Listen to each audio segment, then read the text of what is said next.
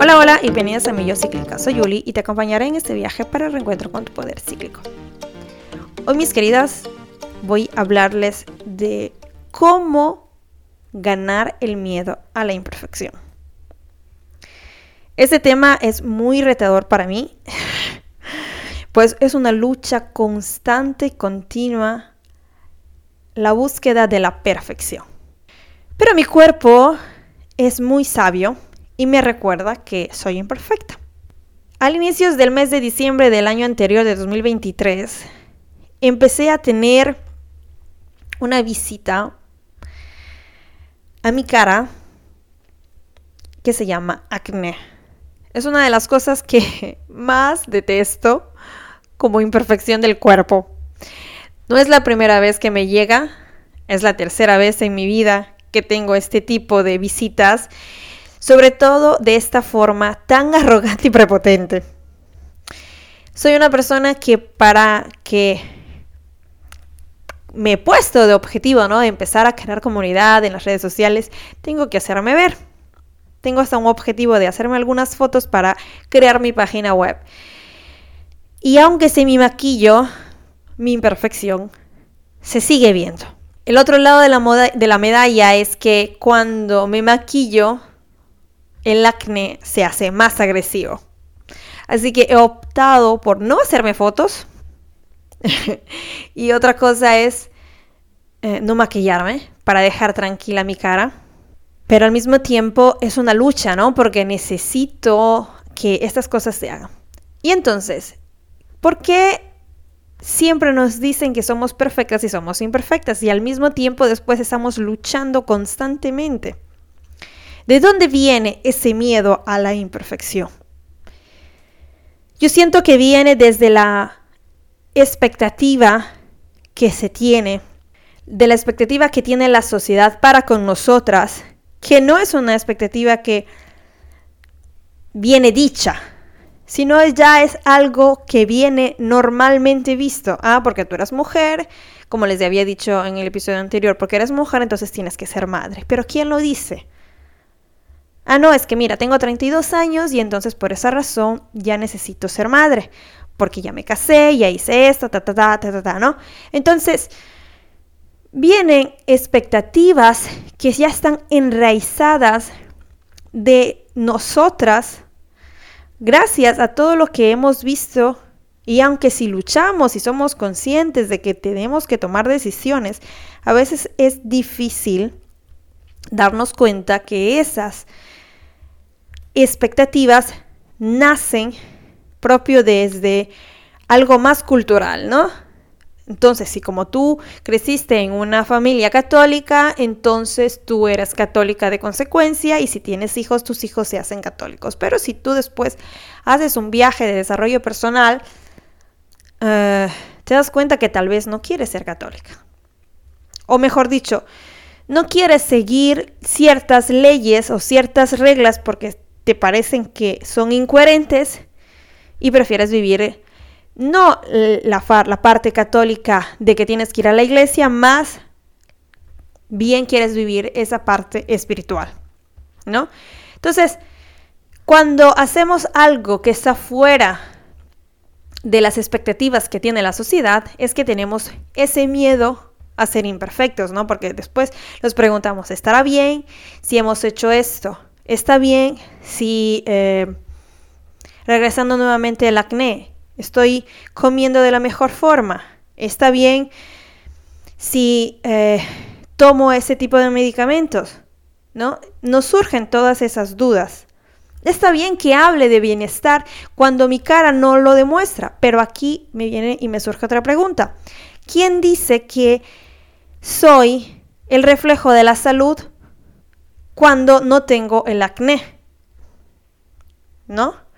Puedo que yo no refleje en este momento el bienestar, por decir así, porque tengo acné en mi cara. Pero si me van a hacer análisis de sangre y todo, tal vez estoy más sana que otra persona que su cara está talmente limpia, sin manchas, sin nada. Es más fácil observar esa perfección, ¿no? Superficial, más que la verdadera esencia de que hay de nosotras mismas. Vivimos en una lucha continua desde la expectativa del ser productivas, que a veces nos damos cuenta que estamos irritadas, que estamos enojadas, que estamos siempre con tristeza, con cansancio y no sabemos ni siquiera para dónde llegar.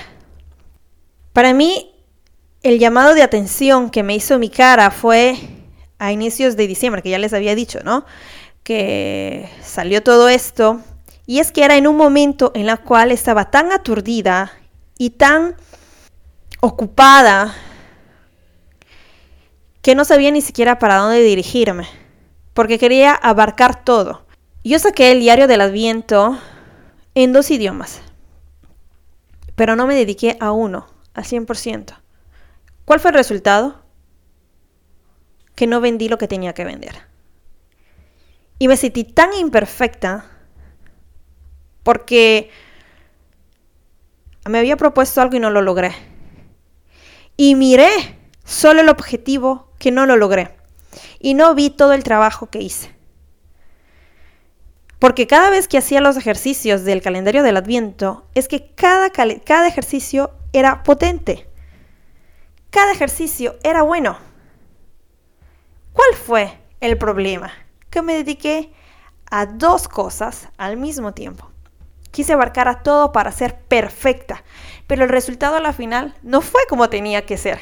Gracias a eso me di cuenta que tenía que elegir inmediatamente lo que estaba haciendo con mi vida y dejar de ver este proyecto como un hobby. Así que me hice preguntas de qué quiero hacer, y cada vez que decía, no, es que voy a dejar el italiano, voy a dejar todo en italiano, me venía la angustia, me venía la ansiedad, me venía la tristeza, la rabia por no ser capaz de llegar a todo el mundo. Así que dije, voy a ponerle pausa y mi mente se calmó. Dije, ¿sabes qué? Vamos a ponerle pausa. Pausa no significa stop y tengo que iniciar, ¿no? Sino pausa y desde ahí me empecé a dedicar al 100% a esto. Y empecé a pensar qué es lo que puedo hacer con esto.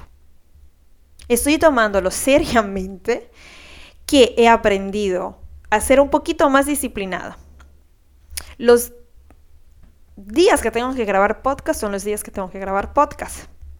Pero utilizo la ciclicidad para fluir. Porque una cosa que yo me pregunté antes de crear otro podcast que esté más alineado, antes tenía otro que lo hacía de vez en cuando y decía, pero ¿por qué la gente no me escucha? Obvio que no me van a escuchar si hago un podcast cada tres, cada, cada cinco meses, ¿no?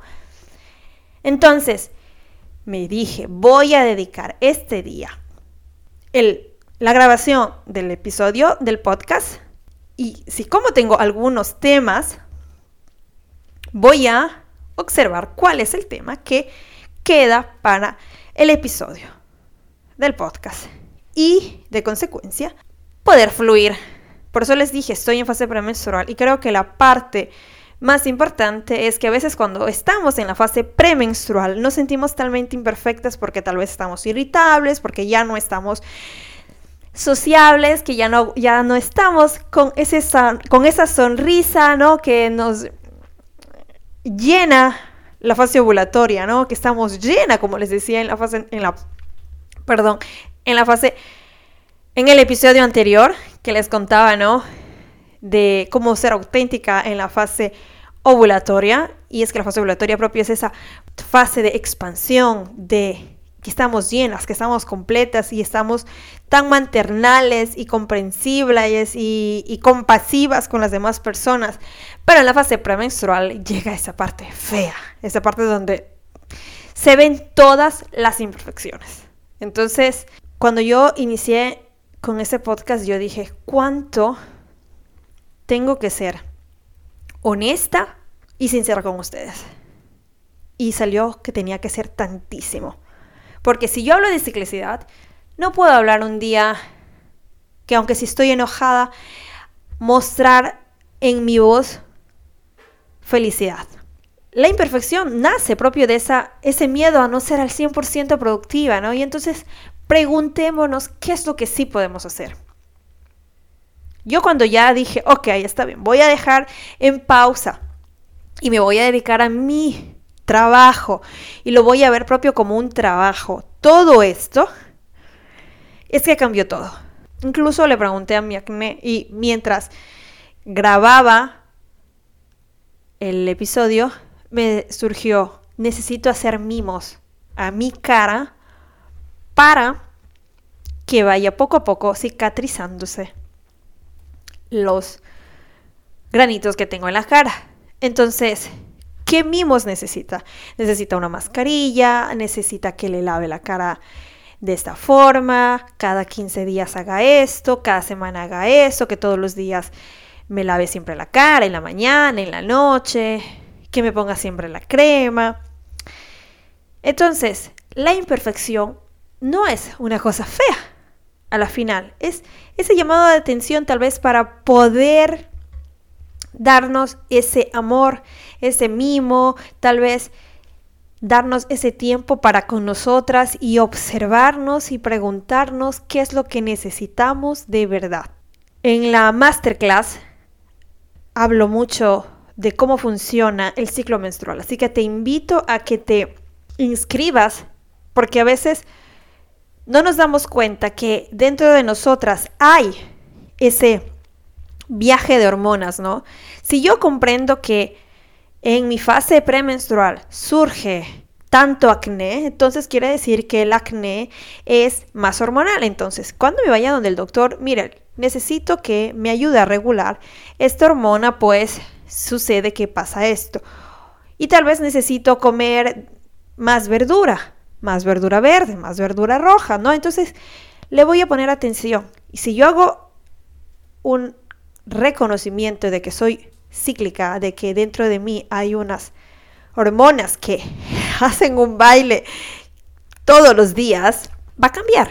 Este episodio, créanme, yo lo estoy grabando de pie, pues sentada lo estaba detestando y necesitaba ponerme de pie porque mi cabeza está pesada y mis ideas deben que fluir y la única forma que yo tengo para fluir es moviéndome. Así que estoy grabando este episodio moviéndome. Pero ¿cómo sé? ¿Cómo aprendí a reconocer todo esto? Aprendí a reconocer todo esto mapeando mi ciclicidad, escribiendo cómo me encuentro en cada fase, comprendiendo que en cada fase hay un baile de hormonas y eso hace que la imperfección venga abrazada y nos demos cuenta que somos perfectas porque somos imperfectas y que las expectativas que se tiene, vamos a ver de dónde surgen. Y si no soy perfecta al 100%, entonces está bien. ¿Y qué puedo hacer? Todo mundo quiere mejorar y está bien, pero ¿de dónde sale el que quiero mejorarme? ¿De dónde sale que quiero quitar esa imperfección? Desde una expectativa que viene enviada de generación en generación, culturalmente, religiosamente, o desde mi esencia. Es importante darnos cuenta todo esto. Como les dije al inicio, es retador para mí, pero ahora me doy cuenta por qué era importante grabar este episodio. Necesitaba que ustedes escucharan que la imperfección nace de alguna expectativa y aprendamos a comprender de dónde sale. Entonces, ¿cómo le voy a ganar el miedo a la imperfección?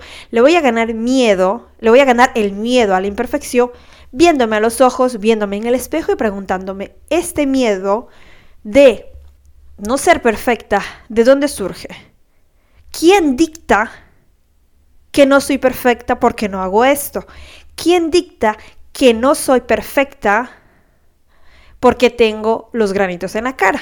¿Quién indica y quién dicta que no soy el reflejo del bienestar porque tengo esto?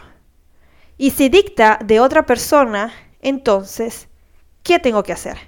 ¿Cómo voy a surgir desde ahí? Una cosa que me está ayudando es verme a los ojos en el espejo y estar ahí y preguntarle o simplemente estar ahí y observar o incluso decirle agradezco este tiempo que estamos teniendo tú y yo juntas.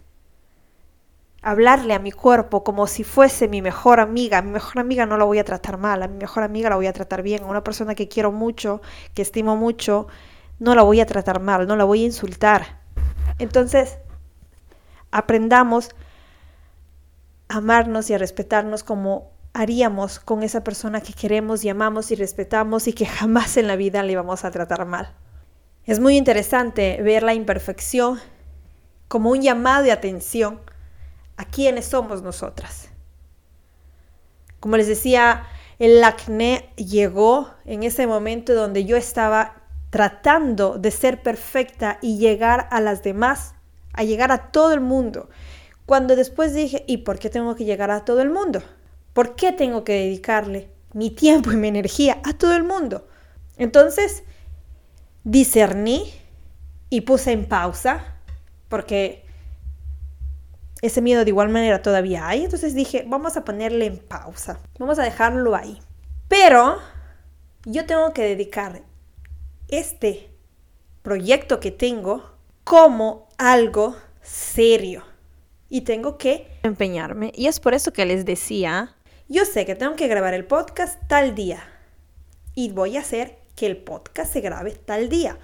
Solo que conociendo mi ciclicidad, conociendo que no puedo ser al 100% productiva y no puedo sacar un episodio tal vez formativo o de cualquier otra cosa, lo voy a hacer de una forma más elocuente, lo voy a hacer de más forma amigable, contándoles algo. Y les estoy contando que el tema para mí más arduo que estoy tratando de trabajar es la imperfección.